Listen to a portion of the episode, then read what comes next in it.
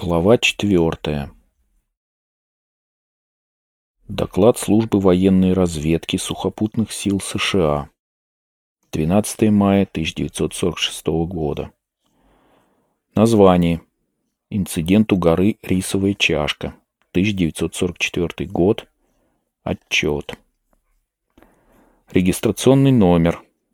PTYX-722 822-6745-422-16-WWN. Ниже следует запись беседы с Никадзавой Дзюти, 53 года, занимавшимся во время происшествия терапевтической практикой в городе Пропуск. Беседа записывалась на магнитофонную ленту – Дополнительный регистрационный номер документа хранения PTYX-722-SQ. Страницы 162-183. Впечатление младшего лейтенанта Роберта О'Коннора, проводившего беседу. Доктор Никадзава, крупного телосложения загорелый, больше похож на деревенского старосту, чем на врача. Спокоен, уравновешен, Язык образный, лаконичный. Откровенен. Говорит, что думает. Острый взгляд из-под очков. Судя по всему, обладает хорошей памятью. Итак, 7 ноября 1944 года в начале 12 мне позвонил завуч городской народной школы. Я давно числился у них кем-то вроде внештатного врача, поэтому со мной связались в первую очередь. Завуч был страшно взволнован. По его словам, один класс в полном составе отправился за грибами. Там все потеряли сознание. Вроде как полностью отключились. Все, кроме классной руководительницы. Она в одиночку спустилась с горы и только что прибежала в школу за помощью. Но учительница в таком состоянии, что расспрашивать ее бесполезно, все равно ничего не поймешь. Ясно одно — Шестнадцать ребят упали в обморок и остались на горе. Грибы. Вот первое, о чем я подумал. Раз пошли за грибами, значит, могли отравиться. Не дай бог паралич нервной системы. У каждого ядовитого гриба свои особенности. В зависимости от них и меры принимать надо. Что можно сделать прежде всего? Вызвать рвоту, чтобы очистить желудок, промыть его. Но если яд сильный уже всосался, это ничего не даст. В нашем районе каждый год от отравления грибами по несколько человек умирали. Я тут же побросал в саквояж лекарства, которые могли понадобиться. В первую очередь сел на велосипед, помчался в школу. Там уже ждали два полицейских, которым сообщили о происшествии. Детей, если они без сознания, надо как-то доставить в городок. Для этого нужны люди. Но шла война, почти всю молодежь мобилизовали. Кроме полицейских и меня, собрались еще один учитель, уже в годах, завуч, директор школы, школьный вахтер, да еще классная руководительница, совсем молодая девушка. В таком составе мы и направились к той самой горе. Велосипедов не всем хватило, так что кому-то пришлось ехать вдвоем. «И во сколько вы добрались до леса?» На место происшествия. Как только мы туда прибыли, я посмотрел на часы. Так что запомнил точно. 11.55. До места, откуда начинался подъем, ехали на велосипедах.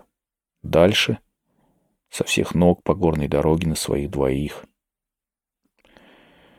На месте мы увидели, что кое-кто из детей уже немного пришел в себя. Сколько?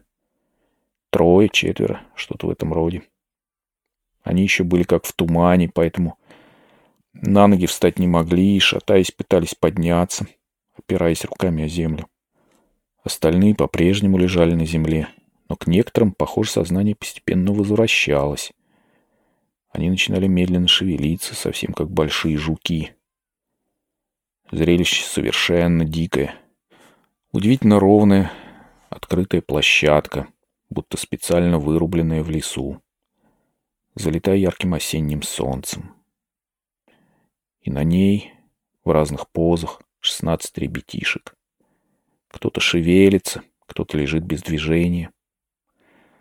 Мне это напомнило сцену из авангардистского театрального спектакля. Я забыл, что я врач, забыл о том, что должен делать. Дыхание перехватило, я словно окаменел. И не я один. Все, кто был со мной на какое-то время, так или иначе впали в ступор. Мне даже показалось, как ни странно это звучит, что по какой-то ошибке нам открылась картина, которую обычный человек не должен видеть.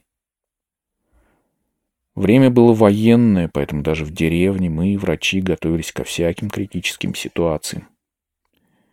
Я частица своего народа, должен хладнокровно исполнять свой долг, что бы ни случилось. Но я буквально застыл на месте от увиденного. Все же я быстро взял себя в руки, приподнял одну девочку. Она была как тряпичная кукла. Из нее будто все силы выкачали. Дыхание нормальное, хоть сама и без сознания. Глаза открыты, как обычно, куда-то смотрят. Двигаются влево-вправо. Достав из саквояжа маленький фонарик, я посветил ей в зрачки. Никакой реакции. Глаза жили, что-то видели, однако на свет не реагировали. Непонятно. Я проверил еще несколько детей, получил тот же результат. Тогда я стал измерять пульс и температуру. Пульс в норме, порядка 50, 55 ударов. Температура, помню, у всех была 36 с чем-то. Или примерно 35 с половиной. Да у детей в этом возрасте пульс бывает замедленный. А температура ниже. Чуть не на целый градус, никакого запаха изо рта. Горло и язык тоже в порядке. В общем, на первый взгляд признаков пищевого отравления я не обнаружил. Рвоты ни у кого не было ни расстройства желудка, ни болей. Если человек отравился, через какое-то время у него обязательно появится хотя бы один из этих трех симптомов. Убедившись, что это не отравление, я сразу вздохнул с облегчением. Но что же все-таки произошло? Симптомы напоминали солнечный удар. Летом с детьми так часто бывает. Упадет один, смотришь, другие следом валятся. Как заразная болезнь. Но ведь стоял ноябрь. Да еще прохладно, лес кругом. Ну, один, двое, куда ни шло. Но чтоб сразу у всех шестнадцати солнечный удар. Такого просто не могло быть. Газ. Вот следующее, о чем я подумал. Отравляющий газ. Похоже, нервно-паралитический. Природный или искусственный. Но откуда ему взяться здесь, в безлюдном лесу? Однако, если предположить, что это газ, тогда все логически объяснимо. Дети вдыхали его вместе с воздухом, и с ними случился обморок. А на классную руководительницу взрослого человека он не подействовал, концентрации не та оказалась. Ну хорошо, чем же им помочь? Я совершенно растерялся. Простой сельский врач, что мог я знать о специальных отравляющих газах? Что делать? С горы специалистам не позвонишь, не посоветуешься. Правда, кое-кому из детей сознание вроде бы пол постепенно возвращалось. Может, подождать, все само собой восстановится. Перспектива радужная, но, по правде сказать, ничего более подходящего в голову не приходило. Я решил ребят больше не тормошить, стал наблюдать, что будет дальше. Как вам показался воздух? Вы ничего необычного не почувствовали? Я тоже об этом подумал. Когда мы добрались до места, специально сделал несколько глубоких вдохов. Но воздух был самый обыкновенный. Пахло зеленью и свежестью, как всегда в горах, в лесу. С цветами тоже ничего не произошло. Они не поникли, не поблекли. Я проверил грибы, которые насобирали дети. Их было немного, видно. Ребят только начали, когда с ними это случилось. Грибы все были хорошие, съедобные. Я уже давно в этих местах, поэтому в грибах разбираюсь. Но в тот раз, само собой, я был особенно внимателен. Захватил их с собой, потом показал человеку, который о грибах знал все. Я не ошибся. Грибы оказались нормальные, не ядовитые. Дети были без сознания. Вы сказали, что у них глаза как-то двигались.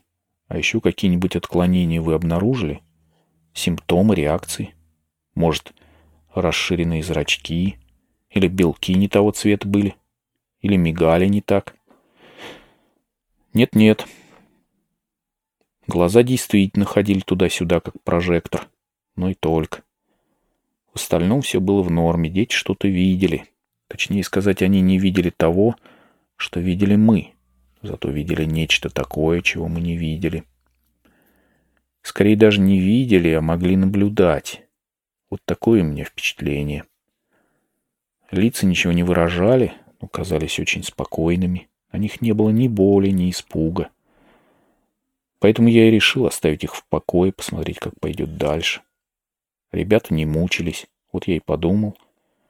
Может, какое-то время не делать ничего. Об этой версии с газом говорил кто-нибудь? Говорили. Хотя для всех, как и для меня, то, что произошло, было полной загадкой. Я ни разу не слышал, чтобы в наших краях кто-то пошел в горы и отравился газом. Но тут Зауч, кажется, точно он заявил. А может, это американцы? Может, они бомбу с отравляющим газом сбросили? Тогда классная руководительница сказала, что перед тем, как подниматься в гору, видела в небе самолет, вроде Б-29. Как раз над горой пролетал. Все сразу заговорили, что, дескать, верно, так оно и есть. Америка испытывала бомбу с отравляющим газом.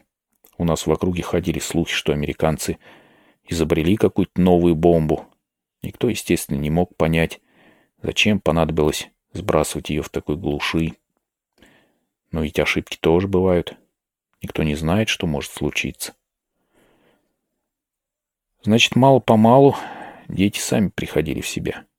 Совершенно верно меня прям камень с души свалился. Они зашевелились, пошатываясь, стали подниматься на ноги, постепенно к ним возвращалось сознание.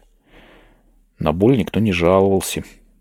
Дети словно просыпались после глубокого сна, очень тихо.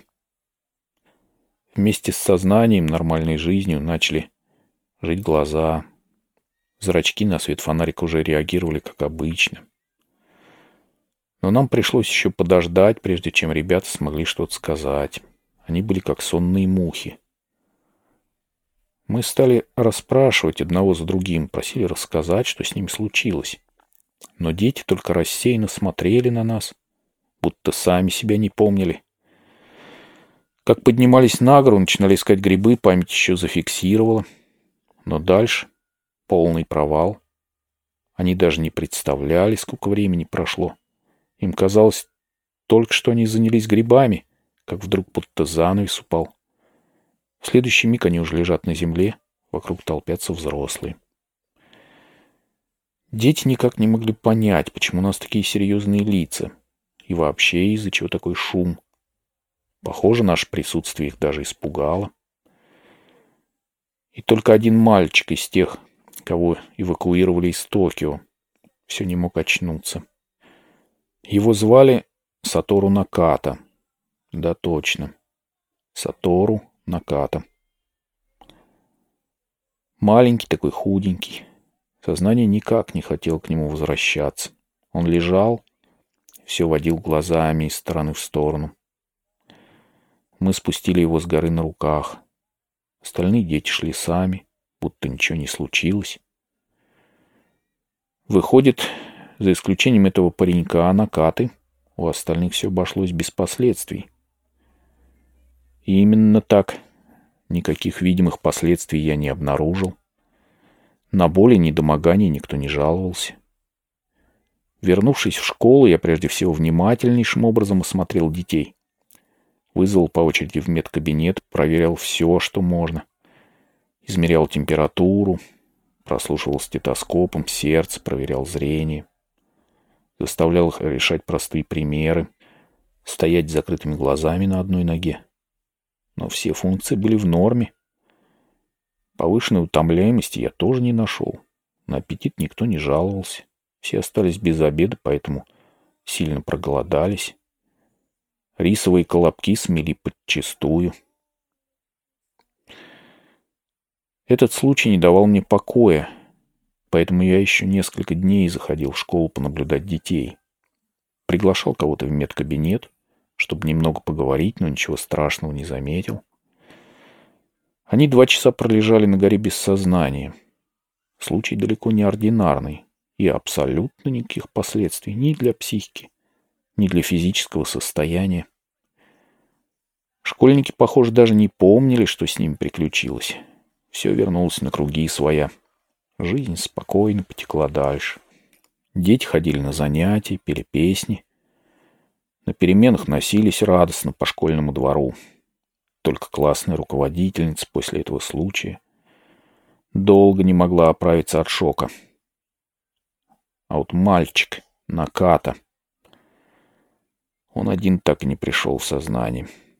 На следующий день его отвезли в город Кофу, в университетскую больницу, оттуда сразу перевели в военный госпиталь. В наш городок он больше не вернулся. Что с ним стало, мы так и не узнали. Об этом случае ни одна газета не написала. Наверное, власти не разрешили, чтобы людей не будоражить. Шла война. Любые непроверенные слухи вызывали у военного командования страшную нервозность. Ситуация на фронтах становилась все тяжелее. На юге армия сражалась героически, но продолжала отступать. Американцы все ожесточеннее бомбили города. Не мудрено, что накапливавшаяся усталость от войны, распространение в народе антивоенных настроений вызывали страх у командования. Через несколько дней Объезжавший округу полицейский чиновник строго предупредил, что мы без нужды не распространялись о происшествии. Этот поистине необъяснимый случай так или иначе оставил горький осадок. Честно говоря, у меня начинает щемить в груди, когда я о нем вспоминаю.